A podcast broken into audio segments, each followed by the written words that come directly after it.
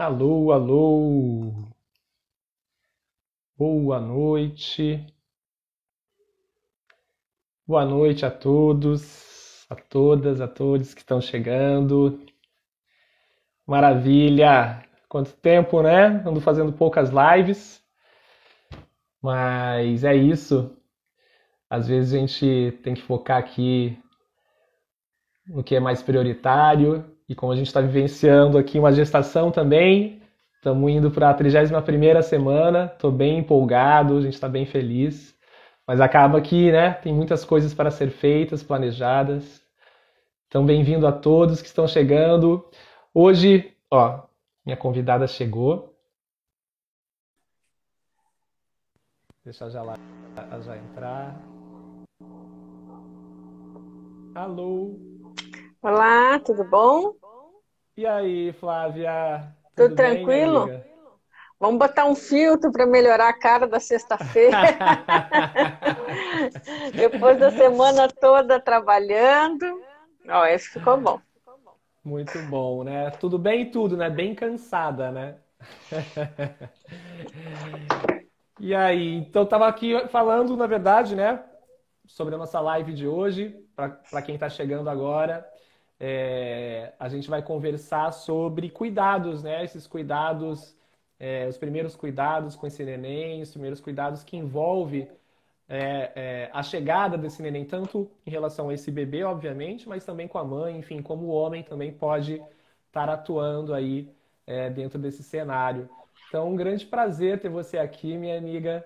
A Flávia, para quem ela vai se apresentar, mas só dando um, um relato meu, assim, ela é uma pessoa bem importante na nossa vida, porque ela participou, né, esteve presente no parto da Yara, da nossa primeira filha, e é uma pessoa que a gente tem um carinho muito grande e uma confiança muito grande. Então, bem-vinda, Flávia, a presença aí para a galera que de repente não te conhece. Fale tudo, conte-nos tudo. Tiago, muito obrigada pelo convite. Esse é um assunto que eu gosto muito de conversar, né, sobre esse início da vida do bebê aqui fora. Então, eu sou a Flávia, sou mãe de duas meninas, Ana Laura e Analice, uma tem 17, a outra tem 13. Já sou pediatra há 20 anos e hoje, nos últimos cinco anos, dedicado à humanização do parto e nascimento e cuidados com o bebê, amamentação, principalmente os primeiros dois anos de vida. Eu moro em Florianópolis, né? Sou médica da maternidade Ilha, onde a Yara nasceu, e também sou médica da equipe da neonatologia do Hospital Universitário da Universidade Federal de Santa Catarina. E eu acho que o que eu aprendi mais foi quando eu me tornei mãe mesmo. E tudo que está escrito ali nem sempre é o que funciona e o que funciona para um não funciona para outro e a gente tem que criar a nossa maternidade e paternidade, né, dentro de um caminho aí de escolhas. Sim, possível, né? E possível também, né, Flávia? É, poxa, eu, eu, depois que, enfim, a gente só foi se reencontrar faz pouco tempo, né? Que eu, uhum. fiquei sabendo que você tinha esse perfil pediatra fora da caixa e, e antes de a gente começar, só por que que você se considera assim a pediatra fora da caixa? Que que, que, que uh, principalmente pela minha luta pela humanização do parto e nascimento e pela minha luta por local de nascimento onde tenha menos intervenção, né, como as casas de parto, a presença da doula mesmo em todos os setores, né, público e privado, que a gente possa uh, lutar pela humanização uh, do parto e nascimento e pela desmedicalização da infância, não cair na indústria do desmame. Então, eu oriento muito as minhas famílias a olharem um pouquinho fora da caixa e lembrar como eram algumas coisas antigamente, quando a gente não era, não sofria essa pressão, né? da indústria de todos os lados, né? Até a própria indústria da maternidade aí vendendo treinamento de sono, vendendo treinamento disso, treinamento aquilo. Então eu me considero fora da caixa porque eu luto por coisas que beneficiam as famílias e luta contra esse situação muito complicada que a gente vive, né, lidando com a vulnerabilidade materna e paterna. E eu não luto contra a Sociedade Brasileira de Pediatria, mas a gente sabe que a Sociedade Brasileira de Pediatria tem um conflito de interesses muito grande, né? Porque ela é patrocinada por uma indústria alimentícia que desfavorece o aleitamento materno. Então, um pouquinho de cada coisa eu vou lutando aí para ser fora da caixa. Nossa, acho que a gente é da mesma galera, né? é da mesma turma, por isso que estamos aqui, por mais profissionais fora da caixa. E, bom, para quem não me conhece, né, provavelmente tem, tem uma galera aqui que te segue, de repente não me conhece. Meu nome é Tiago, Tiago Cor. É, eu sou naturólogo, sou pai da Yara. Né, a gente estava falando agora do, do parto dela, onde, onde eu conheci a Flávia, eu e a Bruna é, idealizador do projeto Homem Paterno, projeto esse que há mais de três anos vem oferecendo aí suporte e orientação para homens tentantes, homens que estão vivenciando a gestação, se preparando para o parto e para o puerpério. Né? Então, o principal objetivo do projeto Homem Paterno é ser uma verdadeira rede de apoio né, para os homens que estão iniciando aí essa nova fase da vida, é, a paternidade, ou por uma nova paternidade, né? assim como eu estou entrando agora também. Então vamos nessa, vamos, pessoal que está assistindo, de repente, se vocês tiverem dúvidas, perguntas. Pode mandando pergunta aí. Exatamente, né? E antes de começar só uma, as, as perguntas e esse bate-papo, pessoal, quem está assistindo a gente, terça-feira eu vou estar tá abrindo as inscrições do curso Puerpério para Homens. A Flávia já participou, fez uma participação Olha, esse curso é fenomenal e deveria ser assim, sabe, pré-requisito para ser pai, porque o homem vai enfrentar muita barra, né? E que na sua infância e na sua vida ninguém falou nada disso, mas que o homem paterno está aí para ajudar nessa transição louca que é, né, o puerpério. Sim. E a Flávia vai estar participando, obviamente, né, desse desse segundo curso, é, desse segundo, do próximo curso e outros profissionais também. Então, só para fazer essa chamada aqui antes de a gente começar, deixem o nome na lista de espera aqui na minha bio. Vocês vão encontrar, vai ter desconto quem tiver no, com o nome na lista de espera e terça-feira a gente vai fazer o lançamento. A live vai ficar gravada assim, Leandro. Papai do ano, né? Escreveu ali, boa. então vamos lá, Flávia. Eu anotei aqui algumas coisas que, que eu, enquanto pai, também tenho dúvidas, assim, né? E ouvindo também muitos pais. É, normalmente, existe aí alguns receios mais é, vindos por uma falta de conhecimento. É, e eu acho que esse início da vida, né, pelo menos para os homens, é um universo totalmente desconhecido. Né, pelo menos para a maior parte dos homens que eu conheço. E, e para mim também né? Não foi diferente no caso da Yara. É, hoje em dia, claro, me considero com muito mais repertório, mas é, entendendo que esse é um caminho. E tem algumas coisas que eu ainda tenho dúvidas. Então, eu queria perguntar para você sobre essas, primeiros, essas primeiras 48 horas. Então, vamos lá, né? A Bruna pariu uhum. agora novamente, dependente da via de parto, Sim. mas a gente pode, de repente, colocar alguns cenários, né? Ou um parto natural ou uma, uma cesariana mas vamos conversar sobre esses primeiros cuidados, né? Tanto com o bebê, desde o nascimento. Então, me vem, por exemplo, tipo, né, a, a nota do Apgar, por exemplo, né? O que, que é isso, né? Uhum. Muitas pessoas não sabem. Então, vamos começar desse, desse nascimento, desses primeiros cuidados. O é, que, que, você, que, que você me diz? Então, para a gente entender como funciona as primeiras 48 horas na maternidade, se for optado né, por um parto hospitalar, a gente precisa primeiro e um passinho para trás, que é o pré-natal. Um pré-natal bem feito, ele é fundamental para a saúde materno-fetal, porque ali naquele pré-natal bem feitinho, eu vou saber se o meu bebê é um bebê de risco ou se ele é um bebê de risco habitual. E isso vai definir várias coisas, né? O que é um bebê do risco? Um bebê que tem diabetes gestacional, né? Que a mãe desenvolveu diabetes na gestação uma mãe que sofre de pré-eclâmpsia, que tem pressão alta, ou a mãe que teve alguma sorologia alterada no seu pré-natal, ou é uma mãe HIV positiva, ou é uma mãe que tem sorologia para toxoplasmose alterada, tudo isso vai modificar essas 48 horas. E o que, que a Organização Mundial de Saúde considera como um pré-natal bem feito? No mínimo, seis consultas. E a pandemia veio atrapalhar muito, porque as pessoas começaram a ficar com medo de ir fazer o pré-natal.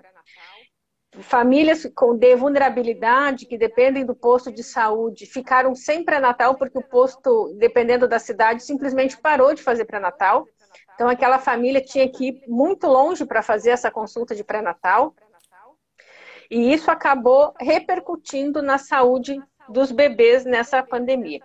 Então, no mínimo seis consultas de pré-natal.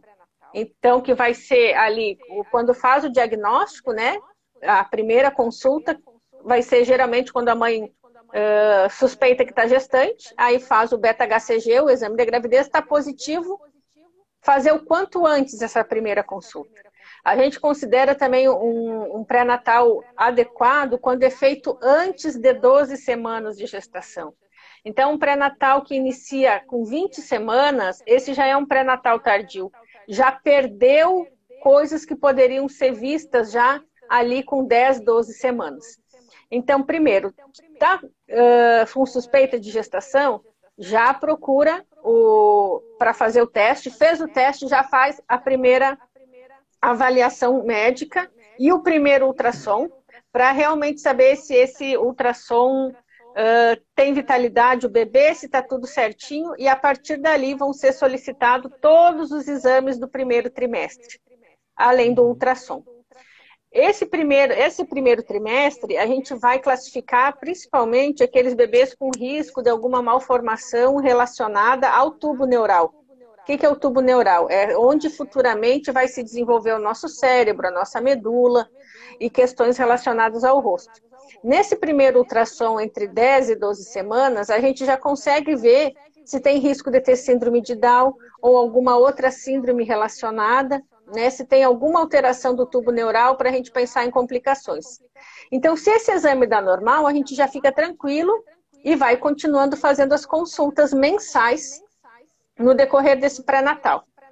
Com 28 semanas, gente, entre 20 não precisa também, pessoal, fazer uh, ultrassom todo mês. Se a gente tiver um Sim. ultrassom com entre 10 e 12 semanas para ver o tubo, o tubo neural e todas as questões do bebê. Ter um ultrassom morfológico em torno de 24 a 28 semanas. O que é o ultrassom morfológico? É onde a gente vai ver o bebê como um todo, é onde pode ver o sexo, mas principalmente se o bebê é bem formadinho, se não tem nenhuma malformação que vai complicar lá no nascimento. O que uhum. aconteceu muito nessa pandemia é que acabaram pulando alguns ultrassons e acabou nascendo bebês que as, as famílias nem sabiam que tinham alguma alteração. Então, no, no segundo trimestre, a gente repete todos os exames de sangue também para fazer o rastreio de diabetes e de todas as doenças infecciosas que podem afetar o bebê. E só, mais só uma coisa que me vem, Flávia, é, Pode falar. que você falou, é que você falou uma coisa que, que eu acho importante a gente frisar, que talvez que, que é comum acontecer, que é o excesso de exames, né? A gente está falando de, de, de, uma, de uma questão que infelizmente está acontecendo, né? Com uma diminuição de exames devido à pandemia, uhum. mas existe ainda pessoas que fazem muitos exames é, e isso, às vezes, pode ser negativo, né? Repente, não tem necessidade, expectativa, né? expectativas, porque sempre vai ter alteração de um exame para o outro, Sim. né? Às vezes o bebê, um dia... Hoje a gente faz um exame e amanhã está diferente. Conta Com só um certeza. pouquinho, de repente, para as pessoas que ficam nessa ansiedade de saber toda hora se o bebê está bem, né? Sim. Mas, é, não tem necessidade de fazer ultrassom toda ainda, semana, né? gente. A gente tem marcos ali de ultrassom, então tendo três ultrassons bem feitos na gestação, esse para avaliar o tubo neural, uh, o morfológico ali com 20, 28 semanas, né? E depois, mais no final da gestação, é suficiente. Uhum. Porque a gente já sabe que o pré-natal está ok, que os exames estão ok, então não precisa ficar fazendo o exame o tempo inteiro. E os exames de sangue também não vai ser precisado feito toda semana, a não ser que tenha uma diabetes gestacional, por exemplo, ou uma sim, doença sim, hipertensiva da gestação, mas aí são casos raríssimos e à parte. 96% do pré-natal são de baixo risco. Então, que uhum. podem fazer os exames conforme a rotina do Ministério da Saúde, que é uma vez coletado no primeiro trimestre, né? E depois no segundo trimestre, e depois próximo do fim da gestação. Principalmente para ver questões relacionadas à mãe também, né? Anemia, reposição de vitaminas e tudo isso. Então, quando a gente faz um pré-natal. Só, Flávia, desculpa Oi. só de, de, cortar também, porque você vai falando e vem umas coisas que eu acho importante. Não, pode vir que daí a gente vai sendo mais proveitoso, né? Que é a questão, né? Você está falando, ah, uma gestação de baixo risco. É importante a gente falar que sempre tem risco, né? Uhum. Por isso que você fala baixo risco, alto risco, né? Porque uma gestação e o parto sempre tem risco, nunca é 100% seguro. Porque muitas pessoas é, acabam entendendo que um é mais arriscado, um que é menos risco, ou que não existe risco, né? Poxa, qual que é a melhor forma que não existe risco? Não existe isso. Sempre vai ter um risco, a questão é menos risco e mais riscos, né? Isso. Hoje a gente, a gente sabe que gestação não é doença, mas existem doenças relacionadas à gestação. E por isso que é feito esses screenings para ver se a mulher desenvolveu essas doenças relacionadas à gestação. Então, o nome correto hoje é pré-natal de alto risco ou pré-natal de risco habitual. É aquele que não tem complicação nenhuma e que está tudo bem com a mãe e com o bebê. E a gestação de alto risco é aquela mãe que tem diabetes ou que o bebê tem alguma malformação, tem algum retardo de crescimento, tem doença hipertensiva, essas são consideradas de alto risco. E por que, que a gente está conversando disso tudo se é cuidados com o bebê? É porque o cuidado com o bebê começa dentro da barriga da mãe. Então, a gente, se tem diabetes gestacional, fazer a dieta adequadamente, fazer atividade física, vai fazer com que o bebê fique saudável, porque a mãe está saudável. E aí, isso vai definir também a questão do momento do nascimento.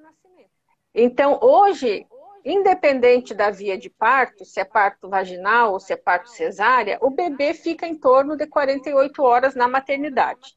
Desde que ele nasça com o Apgar bom, o que é o Apgar? O Apgar é um índice que a gente classifica a vitalidade do bebê ao nascer. Ele leva em consideração o tônus do bebê, a frequência cardíaca que ele nasce, os movimentos respiratórios, a cor do bebê e os movimentos dele como um geral. Um bebê que tem Apgar 10 é a nota máxima. É aquele bebê que nasceu chorando, super vigoroso e já nasceu rosadinho. Uhum. Agora, conforme. E ele vai perdendo ponto conforme se ele nasce com um chorinho mais fraco, ou se ele nasce um pouco mais molinho, se ele nasce mais roxinho, aí vai se tirando um ponto é considerado um bebê vita, bem vital acima de 7. Então, Apgar 8, 9, 10 é tudo bom o Apgar ali entre 4 e 7 já tem alguma complicaçãozinha. E abaixo de 3, o bebê não nasceu uhum. com nenhuma vitalidade, é um bebê que provavelmente vai precisar de suporte devido ao nascimento. Sim. A Bruna está aqui falando que a Yara nasceu com 6, lembra? Que ela teve uhum. aquele, aquela primeira é, dificuldade respiratória, e aí ela, foi, ela nasceu com 6, 5 minutos depois ela já foi para 8.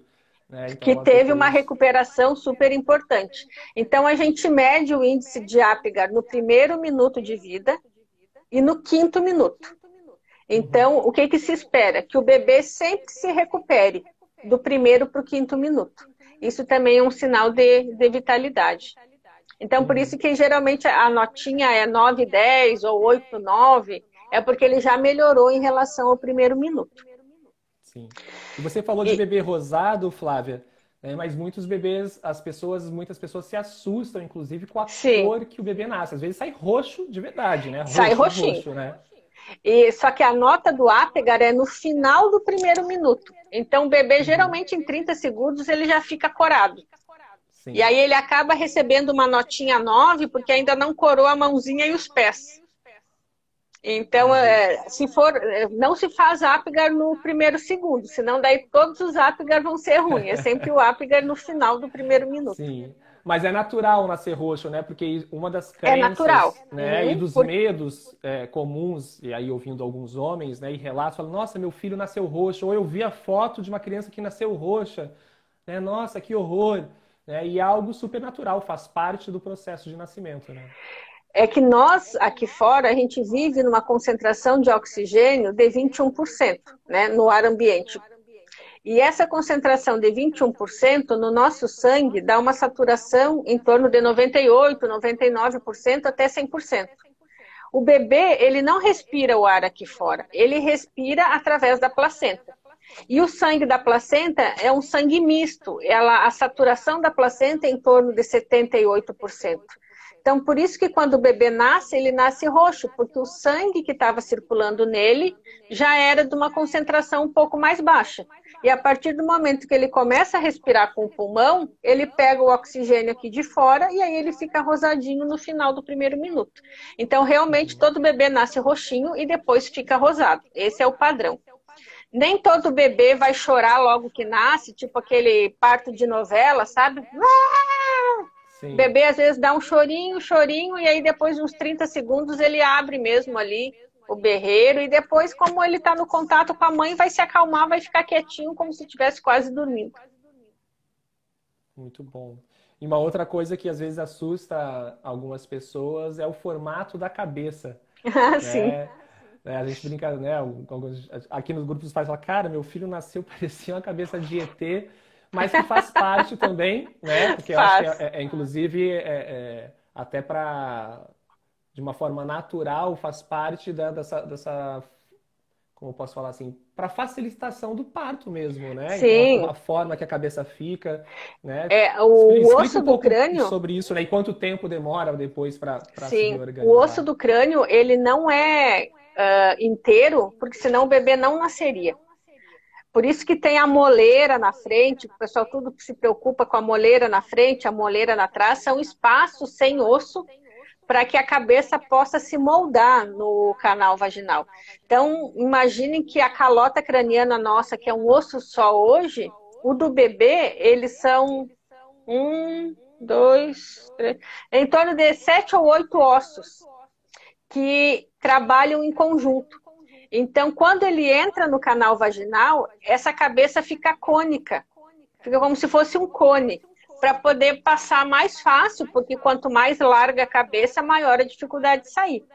Então, esses ossos, eles se estreitam, né? Fica um, uma cabecinha bem pontuda.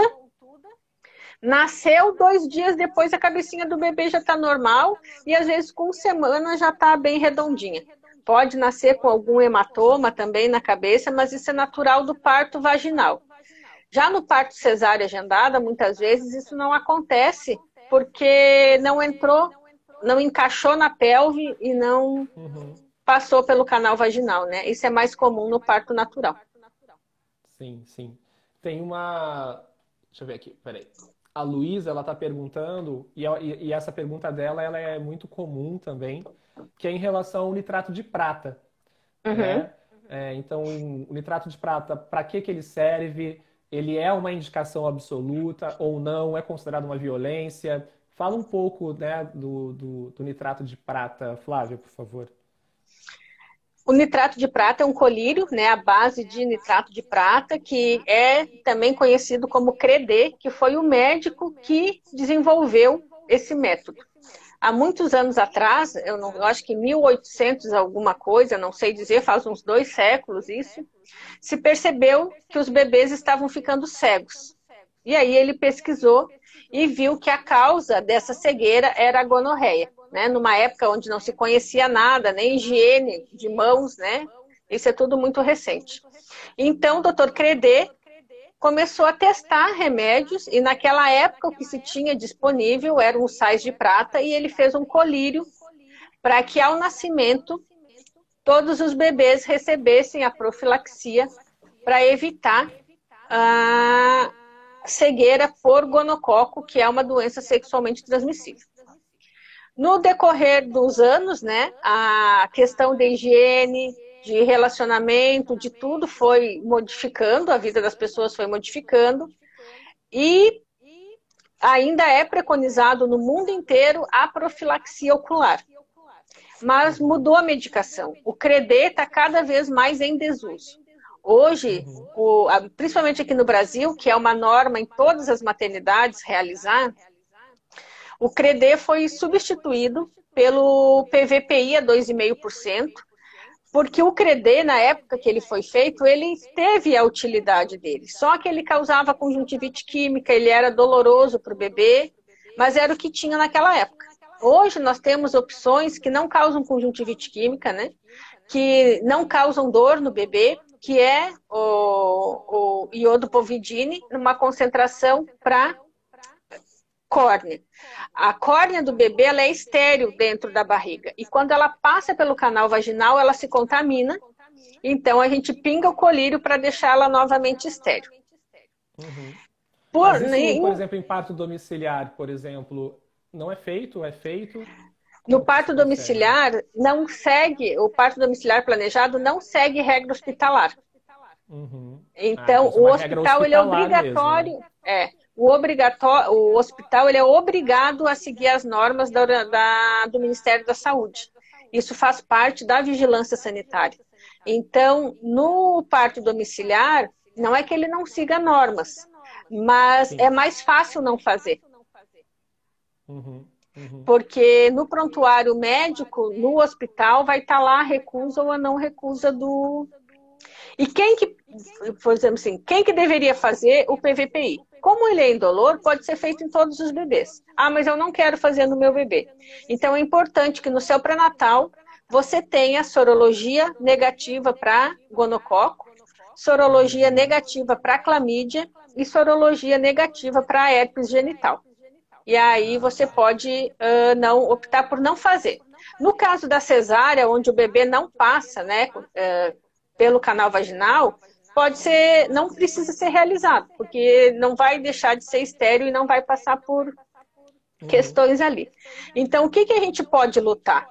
Para que a normativa do Ministério da Saúde seja cumprida. Que os colírios com nitrato de prata sejam substituídos pelo PVPI. Vai dar, uhum. o CREDE vai deixar de existir, a profilaxia vai continuar sendo feita, evitando a conjuntivite neonatal, de uma forma muito mais suave e cumprindo as boas práticas do parto e nascimento. Tem países ideal, como o Canadá. Se a, um, se a gente fosse para um mundo ideal, seria as gestantes sempre terem esses exames, porque aí talvez não teria nem a necessidade, vamos dizer assim. Nem a assim, necessidade de, de fazer, nenhum, mas infelizmente, né, o Sistema Único é de Saúde né? não dispõe desses exames, então é feito em todas as gestantes. Tá. No sistema privado, infelizmente, pode fazer e pode optar, dependendo do uhum. hospital. Né? Uhum. Mas existe o... só uma dúvida, porque é, outro dia eu postei, fiz uma postagem é, sobre violência pediátrica, é, e, e, até onde eu vi, né, pesquisando e conversando com, com o Léo, também, né, uhum. Leonardo Perfeito, né, é, existe o entendimento que é, o nitrato de prata ele é considerado a utilização uma violência. Sim, é, porque tem opção benéfica. A partir uhum. do momento que tu tem a disponibilidade de comprar um remédio muito mais barato, tão eficaz quanto inócuo, a partir do momento que o hospital mantém a compra do nitrato de prata, é uma violência pediátrica, sim. E foi até uma das coisas que eu falei na conferência de do parto e nascimento de Santa Catarina sobre cuidados humanizados com recém-nascido, a gente precisa lutar pelas melhorias, né? O Brasil é um país de luta, a gente precisa lutar para que as coisas aconteçam de forma adequada. Então, não custa nada, sei lá, deve custar 15 pila um vidrinho, que dá para, sei lá, 300 bebê. É uma Uau. coisa irrisória, é só boa vontade que precisa. Entendi, entendi. Bom, acho que isso, se alguém tiver mais alguma dúvida, acho que aqui a Cangu, Cangubu colocou, se não for colocado colírio, tem algum problema? É, acho que você já tinha respondido, mas se de repente ela não estava aqui, só refaz aqui essa resposta para ela. Uh, se não for colocado, você vai ter que assinar um termo. Se você não conversou na maternidade antes, pode ser que não seja colocado na hora, mas eles vão te convencer durante as próximas 48 horas que você precisa fazer o colírio. Ninguém vai te forçar, ninguém vai fazer obrigatório. Mas isso, como a gente tem o, o ECA lá, o Estatuto da Criança e do Adolescente, está previsto que uh, tudo que for benéfico para o bebê é quase que compulsório. Né? Inclusive, vacinação é compulsória, o calaquion é compulsório, tu pode se negar isso mas vai se incomodar depois porque o hospital vai notificar o conselho tutelar, que vai levar para o Ministério Público, que vai te chamar para perguntar por que, que você não fez. Aí você vai dizer, ah, não fiz por causa disso. Tá bom. Não vai te dar nenhuma penalidade, mas vai dar injeção de paciência, entendeu? Sim. E o melhor, e, a, e o melhor caminho para é, se precaver em relação a isso é a informação antes, né? Então, por exemplo. É, se informar tá qual é a maternidade aqui... que você vai ter, se eles Exatamente. têm termo de consentimento livre esclarecido de recusa, né? Mas principalmente, né, pessoal, ter os exames no pré-natal, conversar com o seu obstetra e para poder dizer para o seu pediatra, ó, eu, o meu exame de clamídia, gonorreia e herpes é negativo, por isso eu não uhum. quero que seja feito o colírio no meu filho. Uhum. Perfeito, perfeito. É, e lembrando, né, PVPI, né, que seria o substituto, então, isso. do nitrato de, de, de Eu vou escrever aqui gente... para vocês. Tá. Para que a no... gente possa é, solicitar isso, né? Ou, ou questionar. Ou perguntar o que está sendo né? feito, né? né? Qual é o tipo. Boa, perfeito. Muito bom. Então, pronto, checklist aqui. Colírio de nitrato de prata marcado, que é uma das, per... É uma das per... principais perguntas que surgem, né, sempre em relação a isso, porque é uma dúvida mesmo, porque ainda é um procedimento utilizado, então sempre fica. É, aqui em Florianópolis não se faz mais CREDE, aqui é só PVPI. Ah, então, bom. onde você for, Maternidade Camela Dutra, Hospital Regional, Hospital de Biguaçu, Santa Helena, Maternidade Ilha, vai ser PVPI sempre. Maravilha. E a gente está falando tudo isso, galera.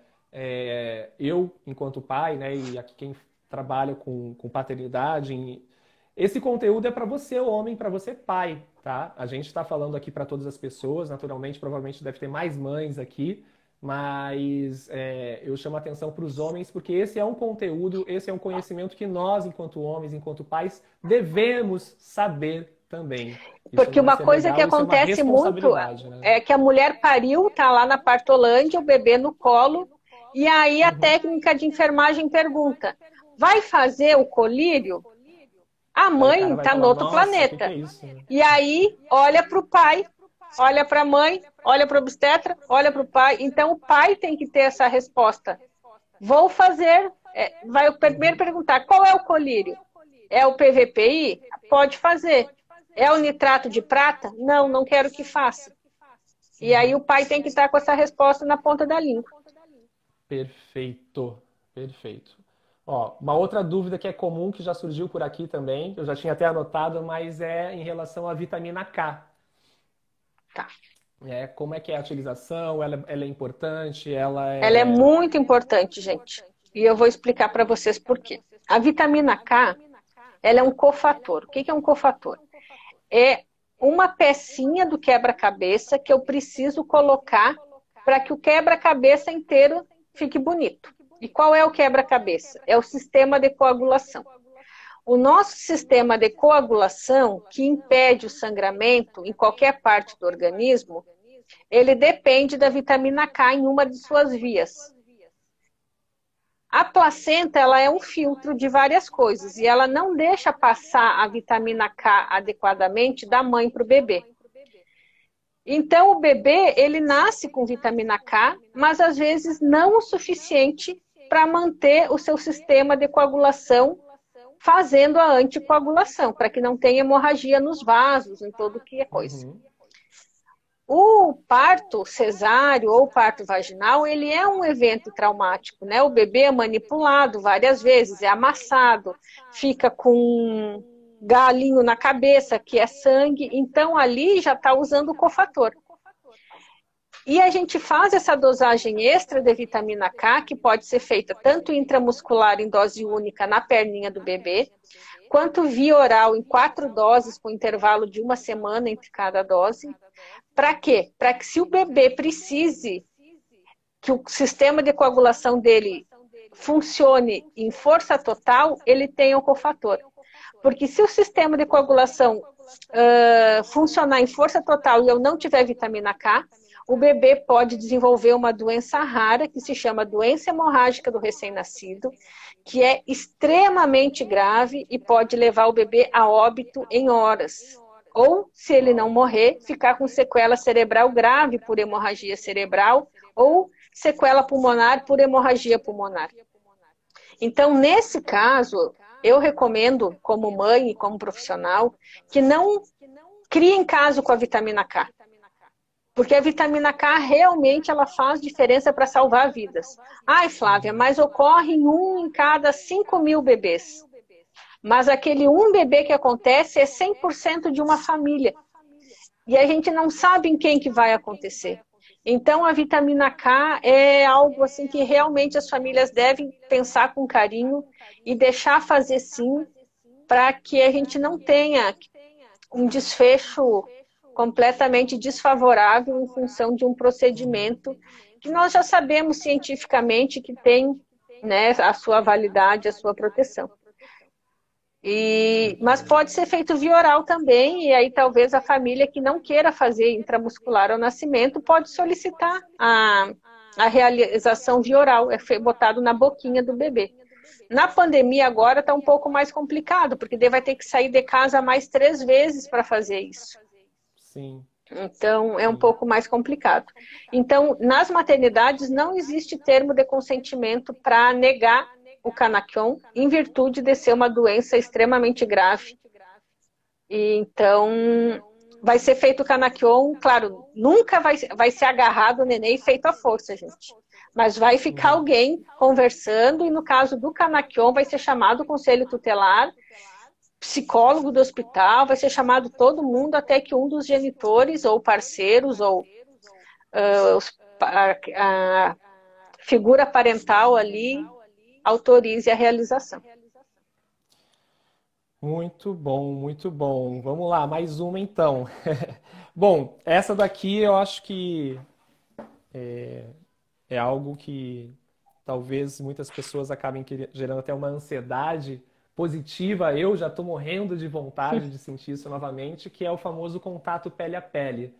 É, então, é, vamos falar um pouco da importância desse contato pele oh, a pele. contato que, pele a pele. Ó. Como é que os coreanos fazem? Não estou conseguindo aqui. Aquele coraçãozinho, né? Agora sim.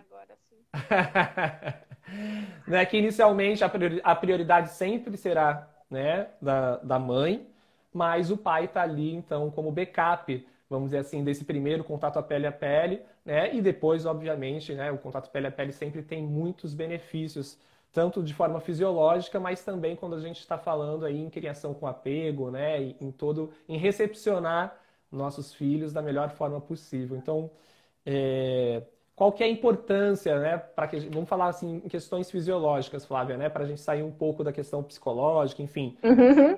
fisiologicamente, por que que é tão importante esse contato pele a pele assim que esse bebê nasce, já ir diretamente para a mãe, né, ou para o pai, caso não, não, não essa mãe de repente tenha alguma impossibilidade.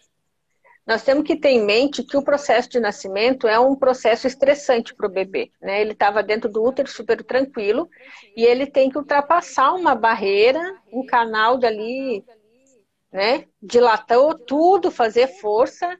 Então, o pele a pele serve para reduzir o nível de cortisol do bebê, né? Fazer com que o bebê entre num processo de relaxamento. Ele ajuda na termorregulação, que, que é termorregulação? É a regulação da temperatura corporal do bebê. Até então, quem regulava a temperatura corporal do bebê era a mãe. O bebê tinha uma temperatura igual à da mãe, ele não gastava energia para isso.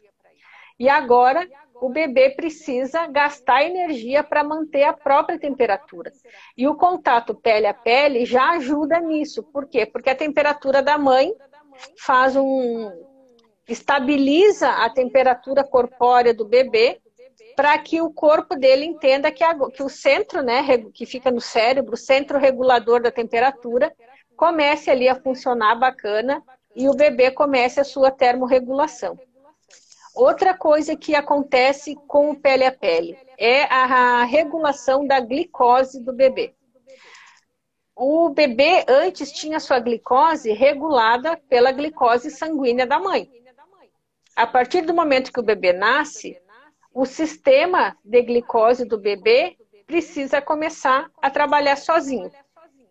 E esse pele a pele também auxilia na regulação da glicemia do bebê. Então, nós já temos dois processos fisiológicos muito importantes. Um deles, então, a termorregulação e o outro, a regulação glicêmica. E, em segundo lugar, a gente tem um bebê que tinha a, o maior órgão sensorial do bebê é a pele. Então, nós tínhamos um bebê que, onde o, o sistema sensorial dele, a pele dele, não tinha nenhum estímulo. A partir do que o, que o bebê nasce, ele já começa a ser pego na cabeça, é esfregado um pano, e seca aqui, puxa ali. É todo aquilo. Então, o contato pele a pele ajuda que esse estímulo sensorial dele vá se acalmando e que a parte cerebral dele vá se acalmando também. Então, esses são três grandes processos fisiológicos aí que, a, que o pele a pele regula, né? Uhum. O estresse, a temperatura e a glicemia. Deve ter mais algum que eu não estou lembrado agora. Sim. E também, eu acho que em relação à amamentação, né, olhando aí ah, para o que acontece no corpo da mãe também, né, tem todo um processo fisiológico também que acontece com a mãe quando tem esse contato pele a pele, né?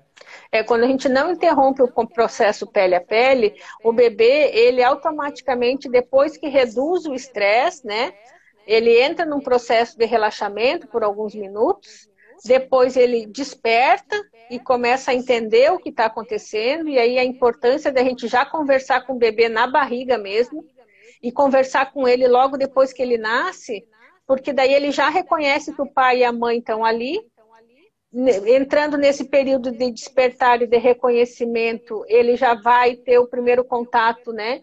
Uh, da areola, o nosso cérebro, quando o bebê, ele é programado para reconhecer formas circulares e escurecidas, e é por isso que o mamilo escurece Olha, na gestação. Uhum.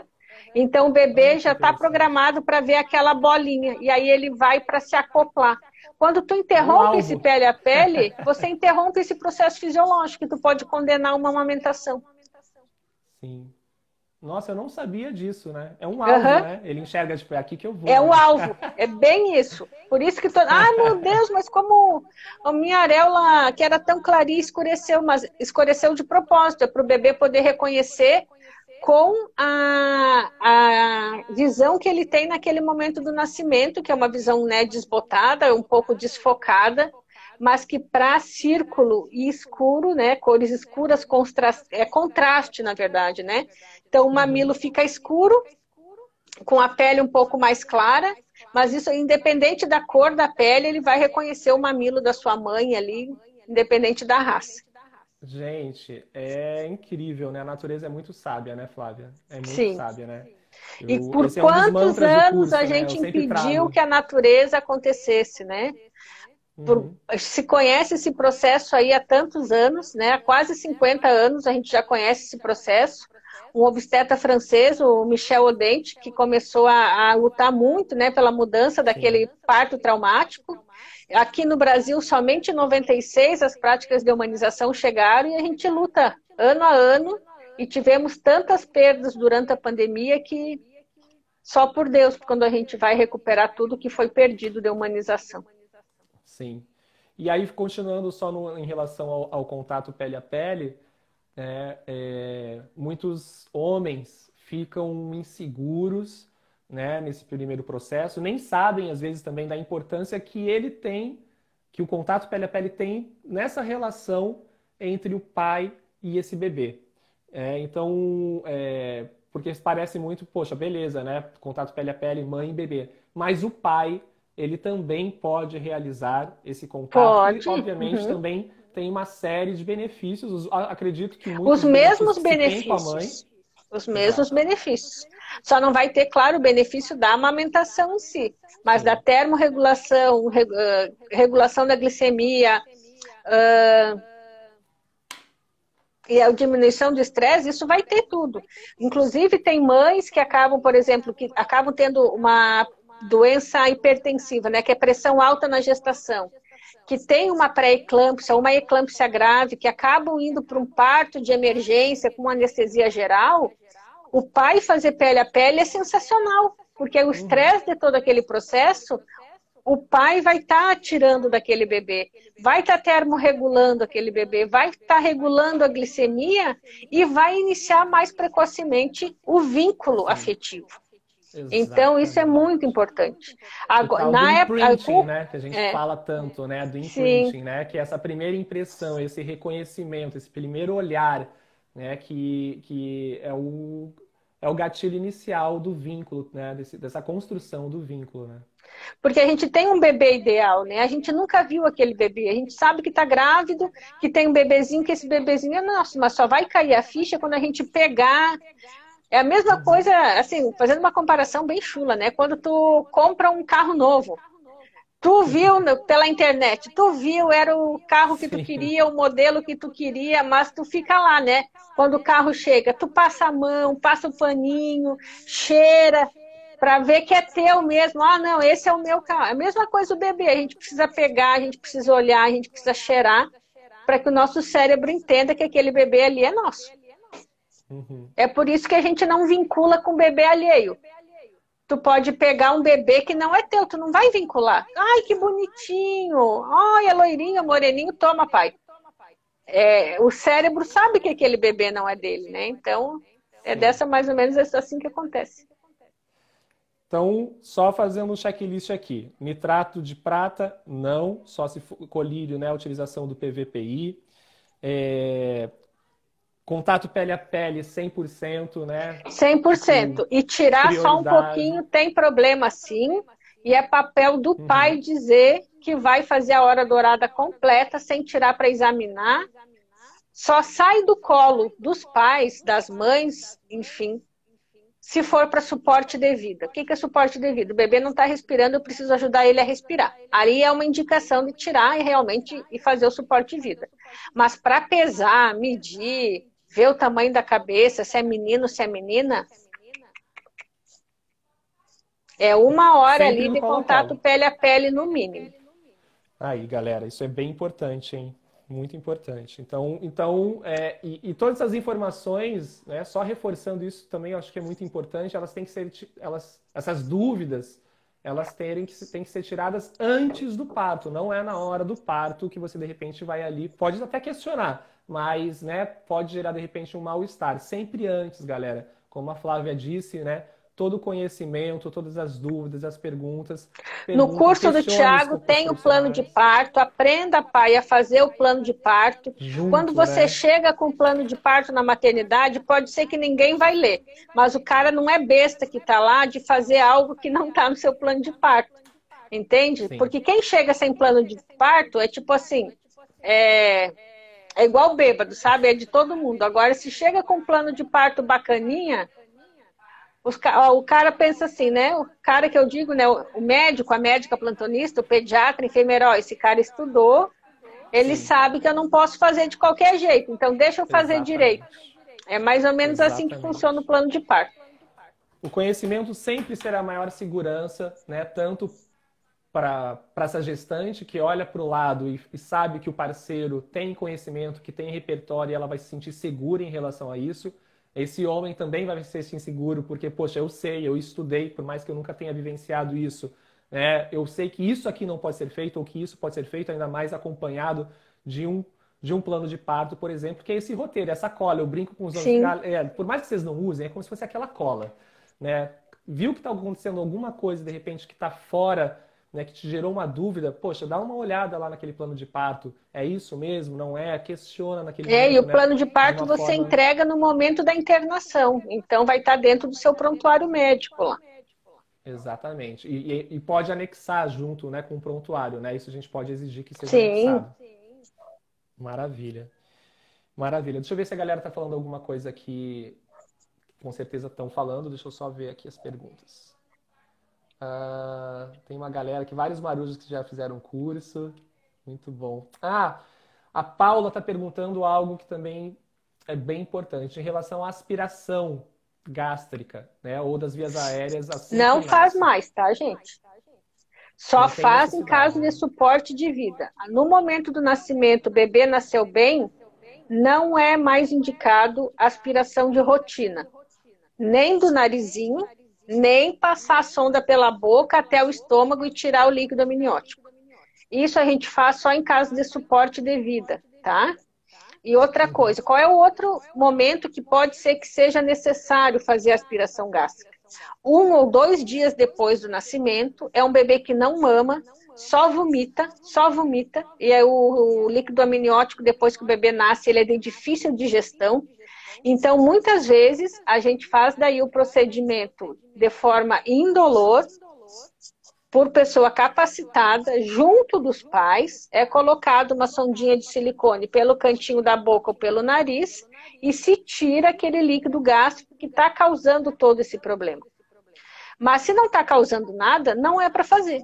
E isso já está no site do portal de boas práticas do Instituto Fernandes Figueira, da Fiocruz. O Brasil tem um, um site, de, se vocês botarem no Google uh, site Boas Práticas do Parto e Nascimento, vai surgir isso.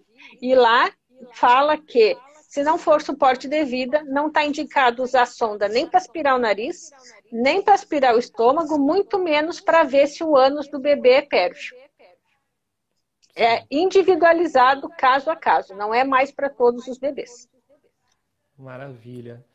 Bom, eu acho que essas são as, as perguntas mais comuns que chegaram até mim, né? Todas essas que a gente falou agora.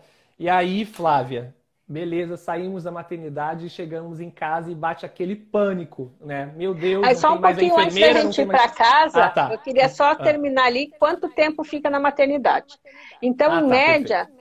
São as 48 horas mesmo, tá, pessoal? Quem que pode sair antes? Com 24 a 36 horas. Parto normal, bebê mamando bem, tendo feito xixi e cocô nas primeiras 24 horas, pai e mãe estão seguros, não pode ter nenhuma alteração de pré-natal, o bebê não pode ser pequeno para a idade gestacional, não pode ser prematuro e não pode ser bebê grande, aquele de 4, 5 quilos. Então tem que ser um bebê adequado para gestacional e que não tenha um grupo sanguíneo materno de risco, no caso que tenha o RH negativo. Aí esses pode sair com 24 a 36 horas. Aqui no Brasil, porque eh, no México 12 horas eles dão alta para parto vaginal. Na Europa, alguns países também dão alta com 12 horas, mas é porque eles têm um sistema de que depois o acompanhamento é feito em casa, pelas próprias midwives e pelas próprias profissionais de saúde. Então, pariu, não está sangrando, está tudo bem, vai para casa, mas no outro dia já vai ter alguém lá na casa ajudando aquela família. Aqui no Brasil, como não tem esse tipo de serviço uh, fora do hospital, fica os dois dias ali que é para ver se está tudo bem e ir embora. Mas tem chance sim de ir com 24 a 36 horas, desde que contemple os critérios aí de, de gestação de risco habitual. Muito bom. Então, seguindo, né, preenchi esse, esse checklist, me liberaram, nos liberaram, eu, a Bruno, o bebê, a Yara, vamos para casa e aí, Flávia, chega aquele momento que eu me, eu me lembro perfeitamente, né? Quando a gente saiu é, da maternidade e chegou em casa com a Yara, uh, e a gente falou, e agora somos nós. Né? Não tem mais a pediatra, não tem mais a enfermeira, não tem mais todo aquele respaldo, aquela equipe, né? Não tem mais tudo ali na mão. Aí bate é, pavor. Bate pavor, né? O que, que eu faço, o que, que eu não faço. E aí uma das, das dúvidas, assim, né, é, bem comuns e dos sentimentos que surgem é, é, em relação a alguns procedimentos, por exemplo, banho. Né? E aí, como a gente, para a gente não se estender muito, coisas que eu acho que é importante a gente falar aqui. Sobre banho, sobre a temperatura, né? A, gente, a Yara, por exemplo, a gente deu uma cozinhada. Até falei para você né, sobre isso. né? Que a gente cozinhou a Yara ali né? Nessa ideia de que tem que ficar sempre quente, quente, quente, quente, quente, quente. E a garota outro dia acordou cheia de, de, de bolinhas vermelhas, porque exatamente, né? Deu pipocou tudo, né? Literalmente a gente cozinhou ela. Então, em relação ao banho, em relação a essa temperatura, tá? E tinha um outro tópico, mas eu vou me lembrar. Mas vamos começar aí por, por essas questões. Tá Pessoal, antes de vocês saírem da maternidade, vocês precisam ativar a rede de apoio, tá? A rede de apoio é fundamental para a primeira semana de vocês em casa. Quem vai cuidar do bebê é o pai e a mãe, né? Ou do, a figura parental, né? As figuras parentais que vão cuidar do pai e da mãe. Só que para cuidar bem do bebê, alguém precisa cuidar do pai e da mãe.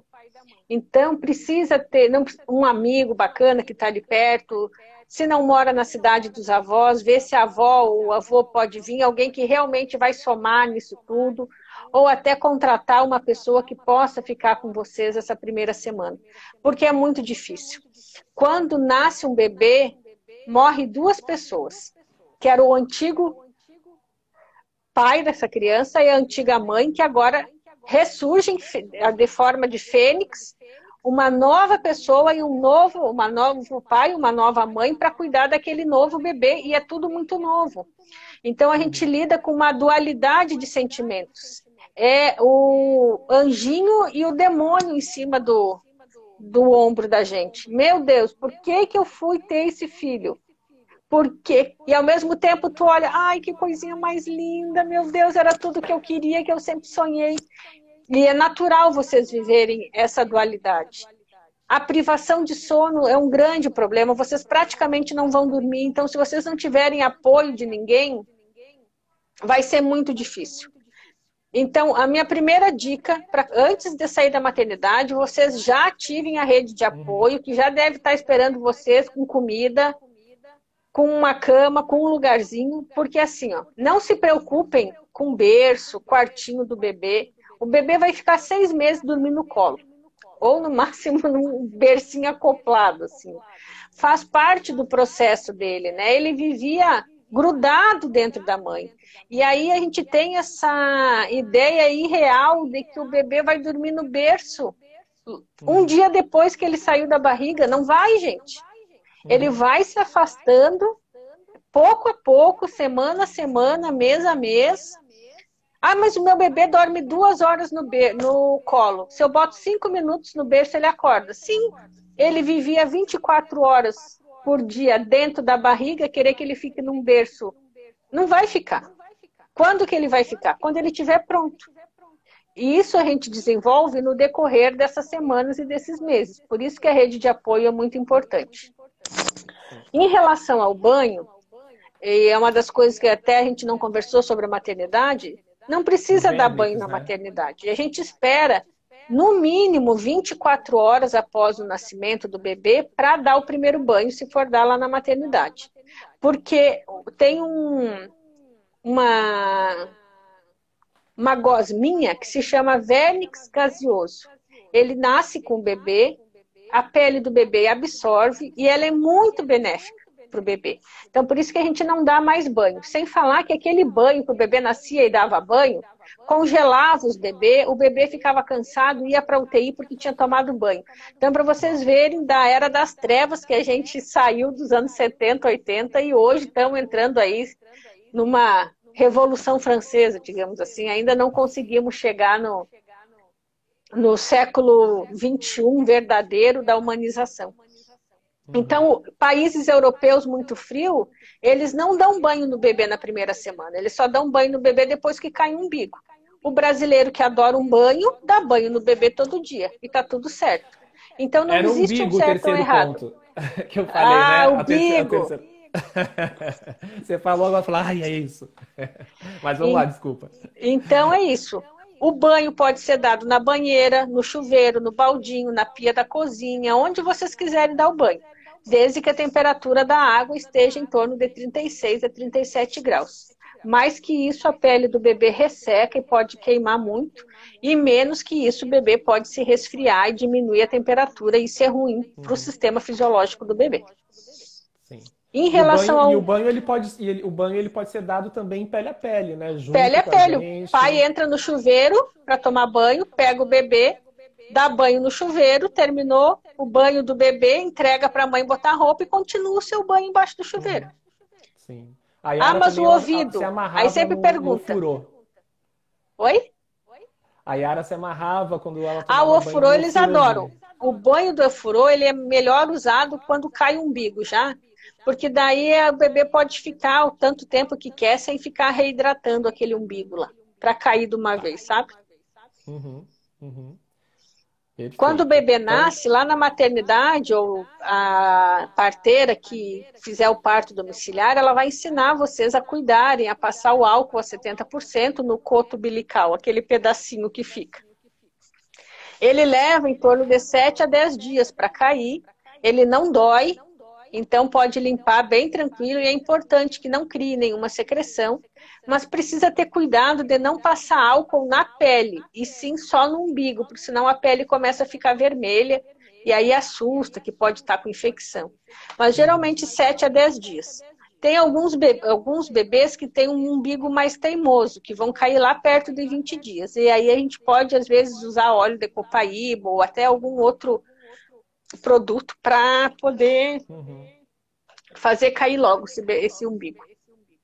Tá, então a questão é mais da higienização mesmo, né? Higienização, é, é todas as trocas. Bastante álcool, deixa ali o álcool absorver. É, trocou cinco vezes, é cinco vezes que passa o álcool. Trocou uhum. uma vez no dia, tem que passar no mínimo quatro álcool. Então, é em todas as trocas, desde que no mínimo quatro trocas por dia, quatro vezes ao dia. Tá, que com certeza vai ser. Sim. é o mínimo, né? vai, vai, vai rolar com certeza essas quatro trocas, né? Muito bom. Então era isso, o cordão umbilical, o banho, e aí ah, eu, eu esqueci do outro que eu falei, e do. Ah, o que, que era o outro? Eu lembrei do, do, do umbigo e. e Era que eu vou tentar me lembrar. Alguém aí, pessoal, lembra nós, nós estamos velhos, sexta-feira. Sexta, sexta-feira à noite, né? Final da semana, a gente já, já esquece. Vamos ver se alguém lembra. É... Aqui alguém perguntou em relação à hérnia umbilical, enquanto eu lembro. Aqui a, a hérnia umbilical, pessoal, é muito difícil que o bebê mantenha a hérnia. Quando fica saltadinho, Conforme o bebê cresce, a linha alba vai desenvolvendo colágeno e fecha aquela hérnia. Quem tem mais chance de ter hérnia umbilical? O bebê prematuro. Esse tem mais chance. Ou alguma tendência familiar a ter hérnia, ou bebês com síndrome de Down. Eles também têm uma tendência maior a hérnia umbilical. Mas a hérnia umbilical é estético, depois a gente arruma ali bonitinho. Ah, tá. Ah, galera lembrou aqui, ó, que como é bom ter pessoas atentas. Temperatura. A gente estava falando que a Yara, a gente deu uma cozinhada dela em relação... que ela ficou cheia de brotoeja. A Bruna até, até assistindo a live, ela colocou, ah, em pleno inverno a gente conseguiu né, cozinhar a nossa filha. É que tem um, um, mito, né, de que o bebê precisaria botar o dobro de roupa do que a gente colocaria. Isso é mito, tá? É fake news. O bebê sente calor igual a gente e sente frio igual a gente. Mas qual é a diferença? Que a termorregulação dele é um pouco imatura. Então, num dia muito frio, ao invés de tu encher ele de roupa, coloca uma roupinha de algodão em contato com a pele, contato com a pele sempre roupa de algodão, e depois coloca uma roupinha mais quentinha por cima. E aí enrola uma cobertinha. Se tu vê que ele está ficando vermelho e ofegante, ele está com calor, tu tira a cobertinha.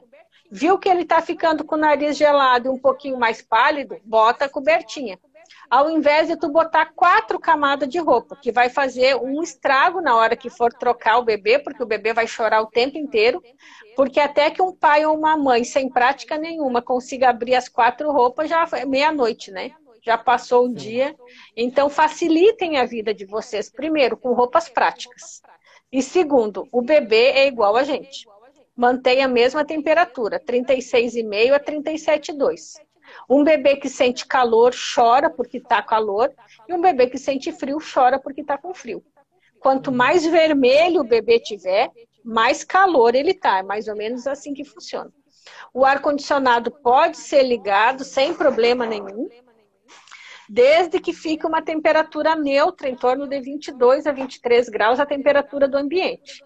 Se você mora em Manaus, talvez tu tenha que botar 18 graus para que a temperatura de 40 graus lá fora fique entre 22 e 23.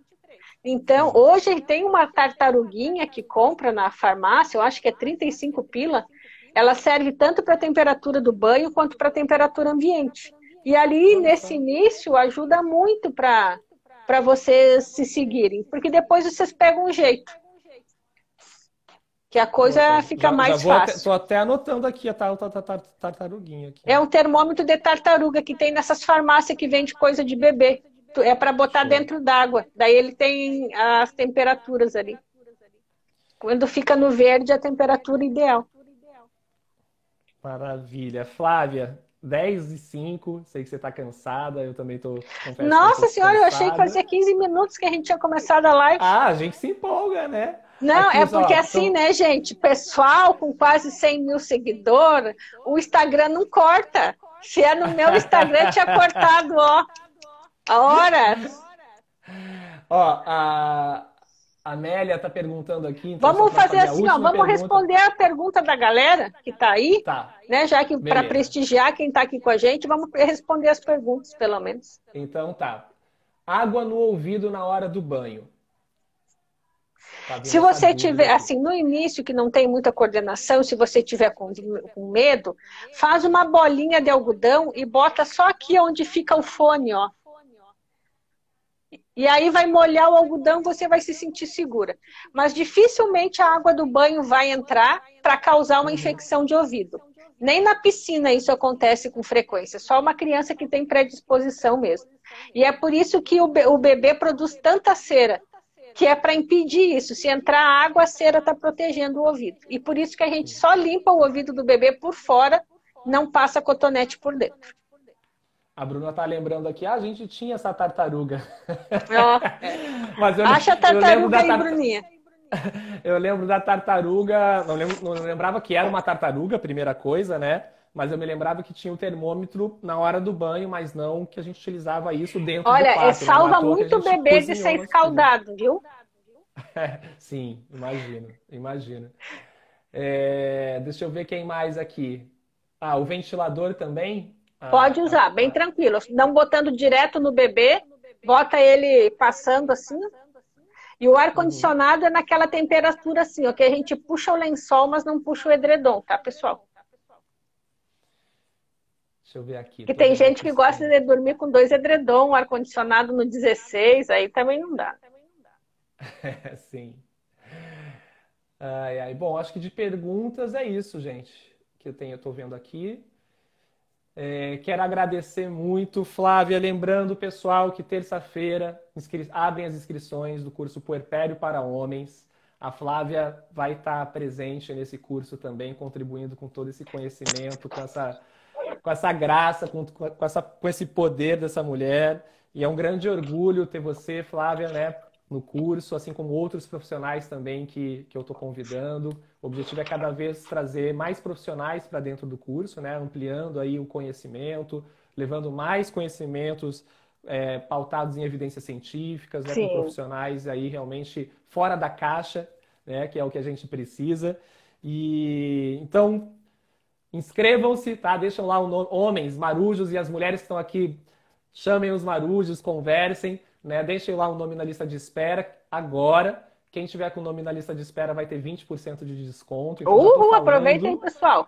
Pô, 20% é bastante. É, e terça-feira a gente vai estar abrindo as inscrições do curso Puerpério para Homens, onde o principal objetivo. E eu vou dar um é presente para ti, Tiago.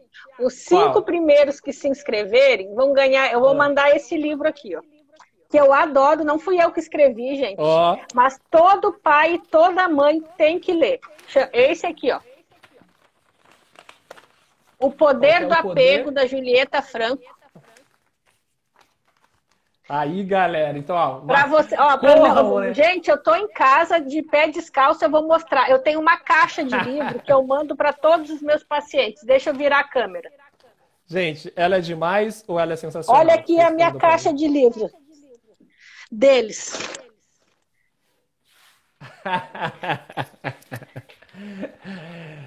Dá quase Esse vontade de voltar para Florianópolis mudou só para só para ir parir para ficar com você e depois a gente volta para Ubatuba.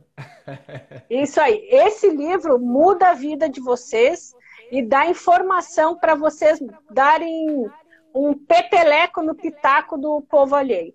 Então, os cinco primeiros aí que se inscreverem, o Tiago passa o endereço e eu mando os livros para vocês via correio, tá bom? Aí, que eu adoro essa dupla aí, o Tiago e a Bruna, a nossa sereia Yara, e esse trabalho que o Tiago faz é fenomenal, porque os pais precisam sim estar junto desse processo, não só na biologia, dando seu DNA, mas pegando junto para que a gente crie uma nova geração de pessoas amadas né, e completas. E quando eu digo pai, é qualquer figura parental, gente. Então, se você conhecer uma mulher trans, um homem trans, indique o curso. Eles são tão pais quanto todos, são tão mãe quanto todos, e vai ser muito bacana. Exatamente. Aqui a gente legitima todas as manifestações possíveis de masculinidades, paternidades, né? humanas, na verdade. Né? Isso né? mesmo. Independente da identidade de gênero, da orientação sexual, são seres humanos e aqui é espaço para acolhimento de todas as pessoas. Flávia, minha amiga. Tá bom? Vamos Ó, e, e não esquece quando chegando. chegar o livro de tirar uma fotinha e marcar meu Instagram, tá bom? Marca eu Boa. e o Thiago. tá combinado. Flávia, a gente se vê daqui a algumas semanas. A gente vai se ver tá semana bom. que vem para a gente gravar né, o, o, curso, mas daqui a algumas semanas a gente vai se ver porque vamos fazer aquela nossa consulta. Nossa consulta online. de pré-natal. Exatamente. Tá bom? Gente, Beijão um beijo para vocês. Aí. A live vai ficar gravada. Sigam a Flávia, pediatra fora da caixa. Aproveitem essa live depois que vai ficar gravada. Beijo. Beijão. Tchau, tchau.